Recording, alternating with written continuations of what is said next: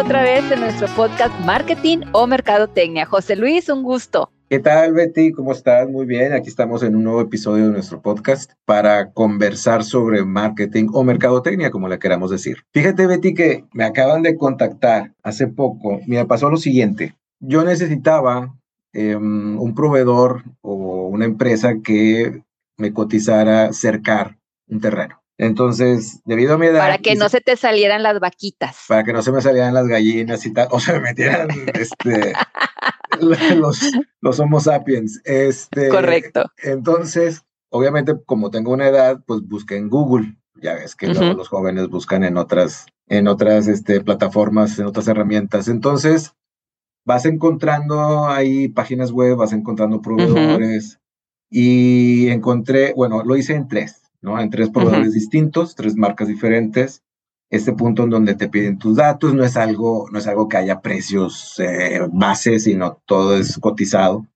Entonces te ponen, este, danos tu nombre, tu email, teléfono, pon las dirección, eh, las, las medidas, incluso había, una, había una página en donde podías subir una imagen, como que un oh. mapita, o sea, un, un, plano. Este, y lo envié, y no pasó nada. O sea, no oh. ocurrió nada. Eh, pasaron días, pasaron semanas, no pasó nada. Me fui a Facebook y en Facebook, ya directamente en el marketplace de Facebook, busqué, encontré a uno, lo contacté. Finalmente hicimos el trabajo, o sea, se cercó el terreno. Y ya, y ya después de cercado, casi un mes, mes y medio después, me contacta una persona por oh. correo electrónico eh, acerca de esas este, peticiones de cotización que yo había hecho seis, siete semanas antes, ¿no? Entonces, aquí, eh, pues, ¿cuál es el problema? O sea, es, es una, es la herramienta, es un proceso mal diseñado. O sea, la cuestión es alguien que ya tiene la motivación, o sea, porque por ejemplo, la publicidad es yo te, yo te mando un anuncio y a ver, trato de capturar tu atención y que tú empieces a hacer algo. Aquí es, yo ya quiero hacer algo. Yo te claro, estoy preguntando, yo te estoy pidiendo algo. ¿Por qué, no me contestaron? Betty, a ver, dime. Sí, le llamamos los leads fríos y los leads calientes. El lead frío es cuando tú mandas la publicidad y dices, oye, pues me gustó, pero, y dejé un datito, pero pues X, y nunca te vuelvo a tomar en cuenta, nunca te llamo, nunca nada. Yo como cliente.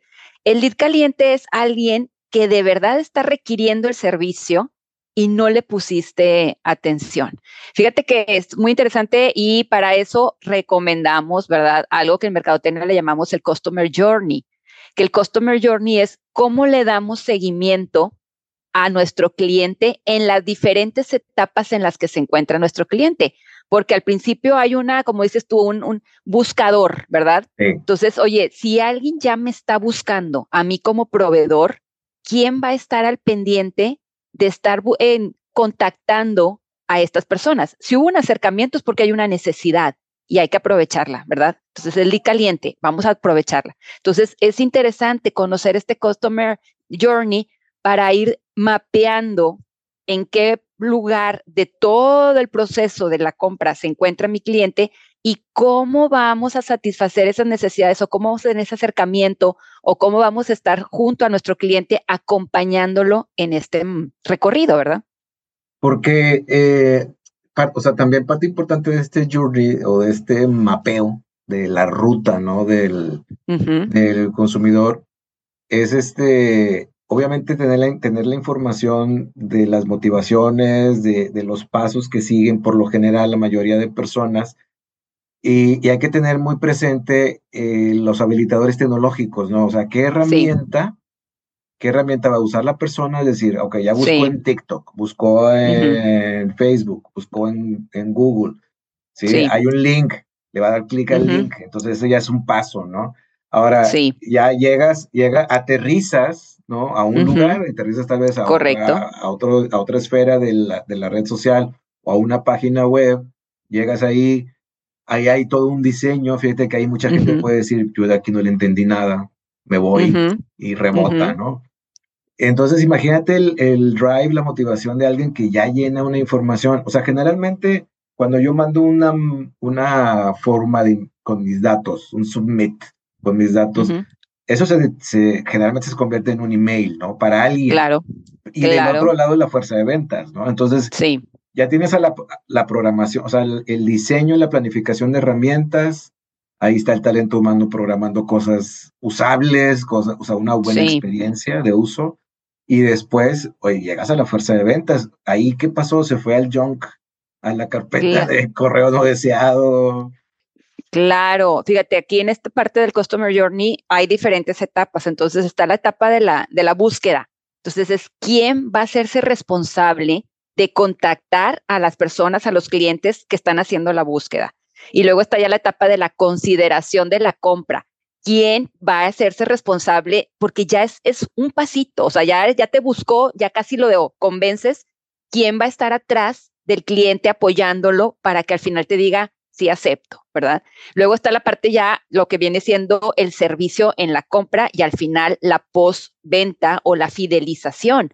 No nada más es ya te vendí, ya ahí terminé mi mapa y se acabó. No, espérate, es cómo hago para fidelizar al cliente y que me siga comprando, porque esta no es una venta de una sola exhibición de una sola vez, sino cómo le hago para que mi cliente me siga comprando. Entonces, en este mapa, ¿verdad?, de nuestro cliente a través de nuestra compra es de podamos detectar estos cuatro momentos y también saber quién va a estar atrás y responsable de, ¿verdad?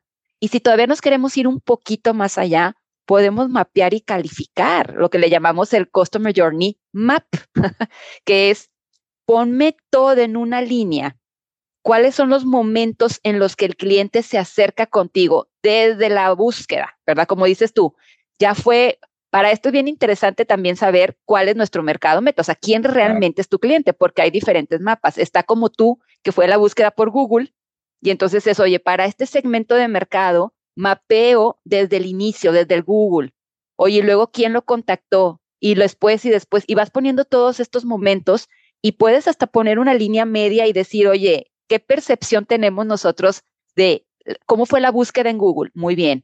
Oye, ¿cómo fue el contacto? Pésimo, porque no llegamos a ninguna venta. Entonces, podemos ir calificando estos momentos de la verdad y entonces ya mapeado y desmenuzado, de alguna manera podemos ponerle todavía mayor foco, más atención a esos pedacitos del recorrido en los que estamos fallando. A ciertas, sí, a, determinadas etapas, ¿no? Que pueden ser, que pueden ser problemáticas, porque también puede suceder que, vamos a suponer que alguien, bueno, lo que me ocurrió finalmente en el marketplace de Facebook, ¿no? Que se cerró el proceso. Y se instaló el producto, se hizo la compra y tal y a veces se ponen encuestas o una, un instrumento para medir la satisfacción. Sí. Y a veces también se ve que la, el, eh, globalmente, el, o sea, el overall, dices, pues mi evaluación es positiva, es buena.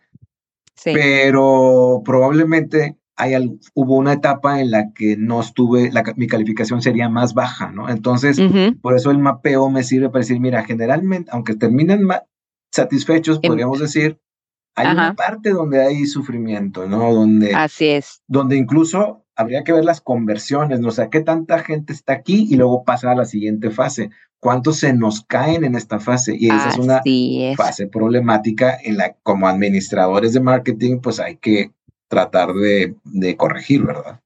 Claro, y tocaste un punto muy importante que es el funnel de ventas. No sé si lo has escuchado. Claro. Cada rato hablamos del funnel de ventas, del funnel de ventas y no, o el embudo de ventas, como le queríamos llamar, ¿verdad? Y muchas veces no sabemos a qué nos estamos refiriendo y es justo lo que estás diciendo tú, cómo vamos convirtiendo de una etapa a otra a mi cliente, ¿verdad? Y en qué momento pudiéramos estar perdiendo a la cantidad de clientes. Oye, tuve muy buenos contactos, pero no hubo ventas. ¿sí? O como por ejemplo pasa cuando tú vas a una tienda física, te has tocado que entras a una tienda y se escucha un tin, tin, tin, es un contador. A los vendedores, uno de sus este, métricas, a los vendedores les dicen, oye, ingresaron 20 personas, pero tuviste cero ventas. ¿Qué pasó, verdad? Entonces, ahí está este famoso funnel de ventas de decir, oye, tuve la, la atracción correcta, pero no convertí. Entonces, hay que ver exactamente en qué punto de este funnel vamos a buscar áreas de oportunidad. A lo mejor tengo muchísimas atracciones, muchísimas ventas, ¿verdad? Y luego al final muchas fidelizaciones, pero a lo mejor no. Entonces, en estas etapas también del funnel es importante ir mapeando para ver dónde pudiéramos tener áreas de oportunidad.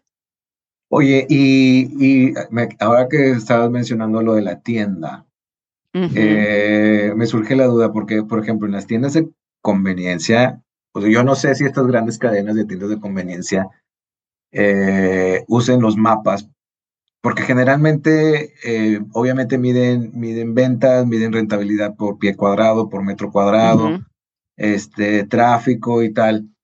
Este, a lo que voy es, este mapeo de la ruta del consumidor se aplica más en, en, el, en el B2B, se aplica más en determinadas categorías, por ejemplo, acercar un terreno, pues no es una compra de todos los días, tal vez es algo que haces una vez en tu vida o dos veces en tu vida, no sé, o sea, y es una compra de un monto pues relativamente elevado. Entonces, ¿tú, tú, qué, ¿tú cómo has visto esto? ¿Se aplica en todo tipo, en, cada, en todo giro de negocio? El Customer Journey, sí, aplica para todos los giros, sea un B2B, sea un B2C. Y es lo padre de esta herramienta que no está ligada únicamente a un tipo de consumidor, ¿verdad? Entonces, sí, puede ser para cualquiera. ¿Qué tan seguido o qué tan recurrente es? No lo sabría decir. O sea, ahorita que seas un Oxxo, por ejemplo, una tienda de conveniencia, hará un Customer Journey, pues no sé, porque ya todo el mundo sabemos de dónde adolece el Oxxo, ¿verdad? la famosa caja. Ah, en la caja única, en la caja única, y es el dolor de cabeza, ¿verdad? Pero más que nada son procesos más complejos, ¿quién pienso yo? Para procesos más complejos en donde se te puede escapar, que dices, a ver, ¿qué está pasando? O sea, tengo suficientes contactos, pero no llego a la venta.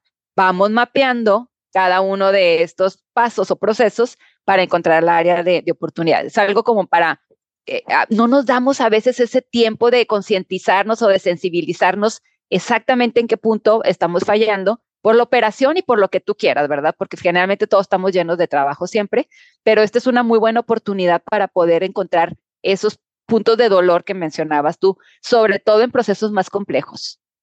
Y, y sí, este, me, quedé pensando también ahora, digo, si estamos vende y vende, y si tenemos renta, deja tú vende y vende, tenemos rentabilidad. Rentabilidad, así Pues habrá gente, habrá managers que digan, pues tú dale, o sea, vamos a seguir haciendo lo mismo pero puede ocurrir, y de hecho ocurre, que estamos vendiendo y tenemos buena rentabilidad y tal, y tal vez no sabemos bien por qué. O sea, no sabemos bien cuáles son los factores, cuáles son las variables que están haciendo que vendamos y de repente cambia un poco el contexto, cambia el escenario de económico, competitivo y tal, y, y ¡pum! O sea, puede llegar un maremoto, ¿verdad? Entonces, como, como recomendación a los managers de marketing es tener identificadas las variables, estar midiéndolas, estar observando, pues esa es la esencia de la administración.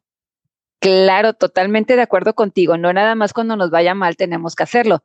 Siempre, o sea, una recomendación es siempre, y fíjate que es algo muy fácil, o sea, es más, en Internet te encuentras ya templates para un Customer Journey Map para que nada más tú tengas que mapear o meter tus puntos de contacto o los momentos de la verdad que le llamamos y solito este te lo va generando. Entonces, realmente es algo muy, muy fácil, muy recomendable para todos, independientemente de que la conversión sea la correcta o pienses que no estás teniendo la conversión correcta, siempre es importante tenerlo, por como dices tú, oye, ¿dónde están los puntos de dolor, pero también dónde están los gains, verdad? Para ver si esto es lo que está funcionando para que tengamos esta rentabilidad pues no perderlo o seguirlo ahí manteniendo o apoyarlo o rejuvenecerlo, ¿verdad? Etcétera. Y ahora que, que mencionas el término de momentos de la verdad, digo, oye, pues es que esto tiene décadas, o sea, realmente el, la cuestión de los, la acuñación del concepto de momentos de la verdad fue en los 80. y lo eh, seguimos usando. Y lo y porque es súper relevante, ¿verdad? Y ahora, Así es. Eh, ya brevemente lo menciono, este concepto de, de, las, las partes que funcionan como fricción. O sea, son, son factores del proceso, son variables o incluso a veces son partes del proceso, o sea, una, una etapa, una actividad, una acción que tiene que realizar el, este, el consumidor, que resultan en una fricción porque detienen el avance del consumidor en, en, el, en el, en el trayecto, ¿no? En su journey. Entonces, por ejemplo, por poner un ejemplo, ¿no? Netflix, cuando introdujo esta, esta cuestión de que se acaba un episodio de una serie y en cinco segundos te aparece automáticamente el siguiente episodio. Ahí eliminaron una fricción, que la fricción es, tengo que, la persona tiene que picarle un botón para salirse del episodio, irse a la, irse a la lista donde están los episodios y elegir el siguiente. El siguiente, sí. probablemente ahí te ibas, ¿no? Ya te, o te pones a hacer otra cosa y tal. Y el hecho de, poner automáticamente el siguiente hizo que mucha más gente viera el siguiente episodio, pero ya está puesto ahí, déjame, ah, ya me intrigó y tal. Entonces, esa acción fue eliminar fricción, una, un, momento de fricción, ¿verdad?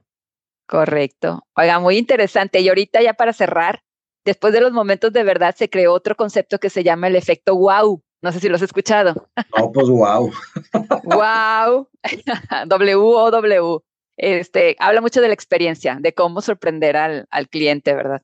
Pues muy, muy interesante nuestro Customer Journey. Muchísimas gracias, doctor, por ilustrarnos como siempre. No, hombre, al contrario, doctora Betty, doctora Betty, es... Llamero, llamero.